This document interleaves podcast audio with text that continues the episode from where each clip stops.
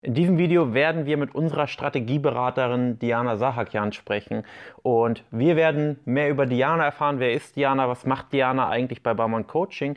Und welche Rolle spielt die Strategieberatung, wenn du dich als Interessent bei uns bewirbst? Also viel Spaß beim Video.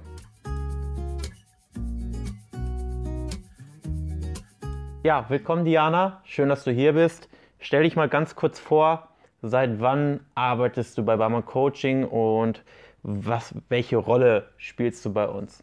Ja, ich bin Diana. Ich bin seit jetzt ja knapp zweieinhalb Jahren bei Barmann Coaching ähm, und bin Teil der Strategiegespräche. Also mit meinen Kollegen Janis und Marvin führe ich die längeren kostenlosen Beratungsgespräche, die um die 60 bis 90 Minuten gehen. Mhm. Habe aber auch tatsächlich viel mit Bestandskunden zu tun, habe selber auch schon gecoacht. Mhm. Okay. Du selber hast ja auch knapp 20 Kilo abgenommen, können wir hier auch mal einblenden. Und quasi, ja, seit du beim Barmann Coaching arbeitest, im Prinzip diese Transformation, ja, ich sag mal, durchlebt. Und die Kunden, die, ich sag mal, Interesse an einer Zusammenarbeit haben, die führen ja das, das längere kostenlose Beratungsgespräch mit dir.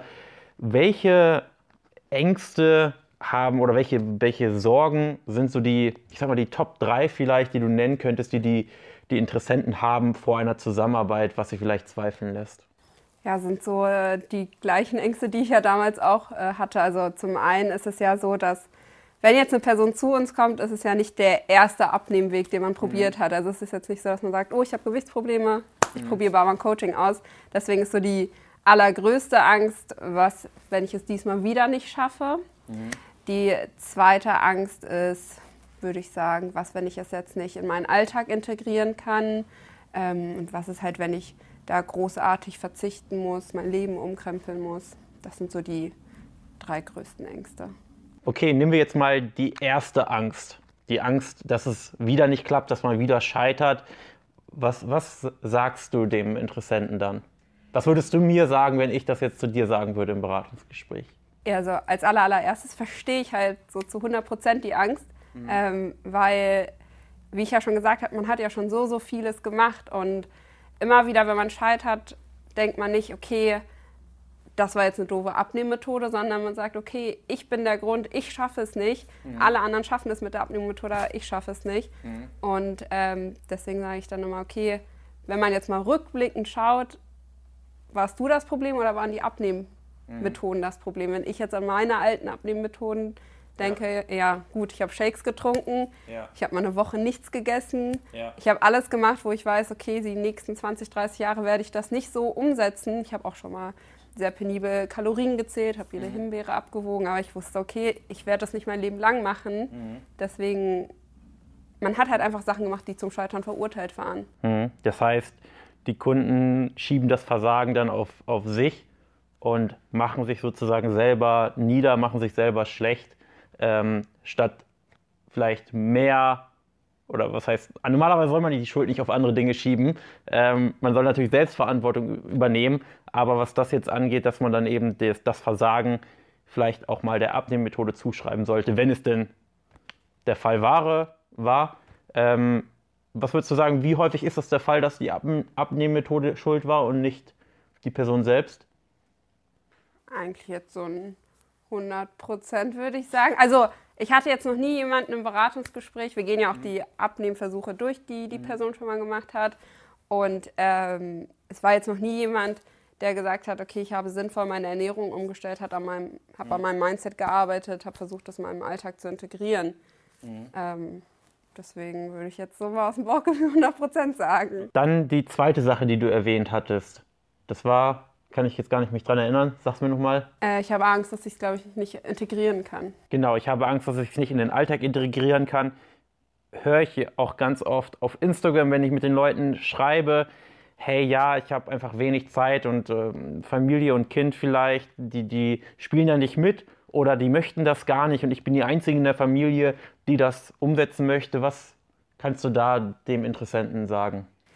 Ja, also es ist halt man muss halt ganz, ganz klar sagen, es ist immer machbar. Mhm. Also wenn man möchte, dann schafft man das halt auch auf wirklich. Ne? Also ich glaube, gerade in dem Punkt ist so Mindset ein wichtiges Thema. Mhm. Ähm, zum einen, dass man sich da selber wichtig genug nimmt und da vielleicht auch mal irgendwo die Prioritäten anders setzt. Und zum anderen muss man ja sagen, wir haben ja jetzt nicht das starre Konzept, dass man sagt, du musst morgens um 8 essen, um 13 und um 17 Uhr oder sonstiges, sondern wir passen uns ja dem Alltag der Kunden an. Wir schauen, okay, das ist der Alltag, wie können wir das bestmöglich mhm. kombinieren und ich jetzt so nach meiner Abnahme, ich hatte, mein Alltag hat sich auch immer wieder geändert. Ähm, ich hatte jetzt nie irgendwie Angst, dass ich es doch nicht integrieren kann oder sonstiges, weil man ja das Werkzeug mhm. so mit an die Hand bekommt. Mhm.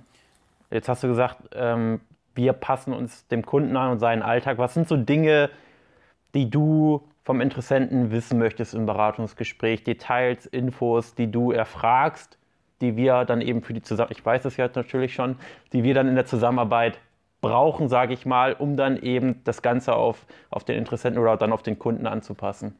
Also ich äh, schaue mir den Familienstand an, relevante Vorerkrankungen, Verletzungen, dann äh, wie, also ich halte immer den Ist-Zustand fest. Ich schaue, wie sind mhm. jetzt aktuell die ähm, Aktivitäten, wie ist aktuell die Ernährung, wie schaut der Alltag generell aus, ähm, mhm. wie ist das, haben Mann und Kinder, wenn vorhanden, ähm, auch abnehmen Schwierigkeiten, Gewichtsprobleme mhm. äh, oder haben sie Zunahmeprobleme, das gibt es auch manchmal. Und ähm, dann erfragen wir ja natürlich auch, was die Familie gerne mag. Also mhm. man geht ja auch im Laufe dann der Zusammenarbeit durch, was mag man, was mag man nicht. Und da mhm. berücksichtigen wir ja auch die Familie. Mhm. Und man muss ja auch ganz klar sagen, ähm, dass ganz, ganz oft die Familie ja eher davon profitiert, mhm. wenn man gewisse Sachen ändert, mhm. als dass es negativen Einfluss hat. Du bist ja auch während der Zusammenarbeit, auch wenn du jetzt nicht aktiv am Coachen bist, aber immer im Kontakt mit den Kunden und hast da oder erhältst da auch Feedback. Was sind so die häufigsten oder vielleicht die häufigste Erkenntnis, die du hörst von, von einem Kunden, der jetzt vielleicht schon 8, 12, 16 Wochen mit uns zusammenarbeitet? Ja, also ich würde sagen, die größten Erkenntnisse sind zum einen, also viele kommen immer ins Beratungsgespräch und sagen, ja, okay, ähm, ich weiß schon wirklich alles über die Ernährung, es scheitert mhm. wirklich nur an der Umsetzung. Mhm. Ähm, und dann ist halt so ganz oft in den Feedbackgesprächen, ja, also ich muss jetzt mal wirklich sagen, ich wusste doch noch nicht alles. Mhm. Ähm, das ist so, würde ich sagen, die größte Erkenntnis. Dann zum anderen, dass ähm, man es wirklich gut integrieren kann, also dass das nicht das Problem ist, dass mhm. man nicht wirklich auf etwas verzichten muss. Mhm. Das sind so die größten Erkenntnisse. Und dann ja, wenn man es halt wirklich will, dass man es dann halt auch machen kann. Ne? Mhm. Es gibt halt für jedes Problem eine Lösung, muss man sagen. Jetzt gibt es natürlich so eine Aussage, die man immer wieder hört, was ist das Geheimrezept von Barmer Coaching? Immer so tolle Ergebnisse. Was, was, was macht ihr da? Was ist euer, eure Wunderwaffe? Teilweise auch schon so ein bisschen, ja, ich sag mal, zynisch, sagt man das so. Ähm, was würdest du darauf antworten? Woran liegt das, dass die Kunden mit Barmann Coaching so erfolgreich sind? Ich würde sagen, dass es das erste Mal ist, dass es wirklich nur um die Person selbst geht. Also man schaut sich ja, allein schon im Beratungsgespräch mhm. schaue ich mir wirklich nur die Person an. Ich schaue, was macht sie, ähm, was sind die Schwierigkeiten, ein paar tiefgründigere Sachen. Und äh, ich würde sagen, das ist so das Erfolgsgeheimnis, die Wunderwaffe, dass man sich halt immer den Mensch an sich anschaut und jedes Problem individuell löst. Also man kann ja nicht alle über einen Kamm scheren und sagen, mhm. weil Person XY es so gemacht hat, wird es bei dir genauso sein. Allein ja schon durch das Erstgespräch und durch das Beratungsgespräch erfragen wir ja viel von der Person, um halt wirklich bestmöglich auf die Person einzugehen. Also mhm. jeden Abnehmversuch, den ich damals hatte, da habe ich vielleicht in der App drei Fragen über mich angekreuzt, wie alt ich bin, wie viel mhm. ich wiege oder sonstiges. Und daraufhin wurde ein Abnehmkonzept erstellt. Ähm, mhm. Aber das kann man ja nicht allein anhand von drei Fragen oder so, mhm. sondern ja. Mhm. Und man muss ja auch sagen, sobald irgendein Problem auftaucht, ist ja auch eine gewisse Hemmschwelle zu sagen, okay, jetzt höre ich einfach ganz auf, mhm. weil Probleme überfordern mich. Und mhm. deswegen, ähm, dass die mhm. Coaches dann halt dafür da sind, jedes Problem zu lösen. Der Erfolg hängt eben, ich sag mal, vom von einem Flaschenhals ab. Man kennt es ja so ein bisschen aus der Wirtschaft. Ein Aspekt hemmt, den, äh, hemmt alles andere. Das heißt, obwohl alles andere eigentlich stimmt, hängt oder limitiert eben dieser eine Flaschenhals den Erfolg. Und das ist ganz häufig bei Kunden so. Sie machen vielleicht schon von zehn Dingen sechs richtig, aber achten eben auf zwei Dinge oder vielleicht sogar auf eine einzige Sache nicht, die dann schlussendlich eben den, den Erfolg maßgeblich hemmt und eben zurückhält. Jetzt ganz einfaches Beispiel, ich möchte jetzt nicht, dass jeder plötzlich seine, seinen Eisenwert nimmt, aber es kam schon mal vor, dass eine Kundin einen Eisenmangel hatte und an sich eigentlich viele Dinge richtig gemacht hat und trotzdem eben nicht so gut abgenommen hat, wie sie hätte abnehmen können, wenn sie keinen Eisenmangel hat. Und so gibt es eben häufig diesen einen Flaschenhals, der dann plötzlich ähm, den gesamten Erfolg hemmt. Und das ist eben auch etwas, diese blinden Flecken, die Kunden oder Interessenten häufig haben. Ja, die sind nun mal selber schwer oder fast gar nicht zu entdecken, außer man hat äh, extreme, extreme Selbstreflexion oder Fähigkeiten, sich selbst sehr, sehr gut und stark zu reflektieren. Aber ansonsten ist das eben deutlich einfacher, wenn da eben jemand von außen drauf schaut, wie zum Beispiel auch du im Beratungsgespräch oder dann auch im Laufe der Zusammenarbeit dann eben auch noch gemeinsam mit den Coaches man auf diese ganze Situation drauf schaut. Das klingt gerade so, als wäre Barmann-Coaching ja die Allwunderwaffe, die jedem helfen kann. Deswegen mal die Frage, welche Voraussetzungen sollte denn eine Person mitbringen, damit du im Beratungsgespräch sagst, hey, lass uns zusammenarbeiten, das hat große Aussicht auf Erfolg. Und wann würdest du vielleicht auch sagen, hey, jetzt böse gesagt, lass mal lieber getrennte Wege gehen? Oh, finde ich ganz einfach eigentlich. Also das Aller, Allerwichtigste ist einfach nur, dass die Person wirklich was ändern möchte. Mhm. Ähm, und wenn diese Gegebenheiten da sind, dann gehe ich eine Zusammenarbeit immer sehr, sehr gerne ein, äh, freue ich mich. Aber wenn man dann Leute hat, die, ähm, es gibt halt immer mal wieder vereinzelt Leute, die zu allem immer ein Wenn und Aber finden. Also mhm. ich werde das und das schon mal gar nicht umsetzen können. Mhm. Und äh, jetzt gerade, wir haben Dezember, ähm, ja, aber jetzt noch die Weihnachtszeit abwarten und sonstiges. Man muss ja ganz, ganz klar sagen, es wird nie der perfekte Zeitpunkt kommen, wo man sagt, mhm. ach, weißt du was, ich stehe auf, ich nehme jetzt ab. So, mhm. also klar, wir können die Weihnachtszeit abwarten und dann, dann wird irgendein Geburtstag sein, dann wird irgendeine Hochzeit sein, dann kommt Ostern und dann kommt ja auch die Sommerzeit, wo man abends mit Freunden auf der Terrasse sitzt. Da kann man ja auch nicht abnehmen. Mhm. Ähm, all solche Sachen, da weiß ich, okay, ähm, die Personen möchten vielleicht Geld ausgeben, mhm. damit sie dann sagen, ich habe Geld ausgegeben und äh, hab's nicht, es klappt nicht oder irgendwie so. Ne? Oder mhm. ich gebe Geld aus und alles passiert von alleine. Also man muss ja schon selber bereit sein äh, zu sagen, ich ändere was. Mhm. Und wenn man mit dieser Einstellung rangeht und sagt, okay, ich arbeite da mit Experten zusammen, die wissen schon, was, mhm. was die machen. Und äh, ich nehme jeden Tipp mal an, setze ihn um. Wenn ich merke, der Tipp war jetzt vielleicht für mich nicht gut, dann kann es ja immer noch anmerken.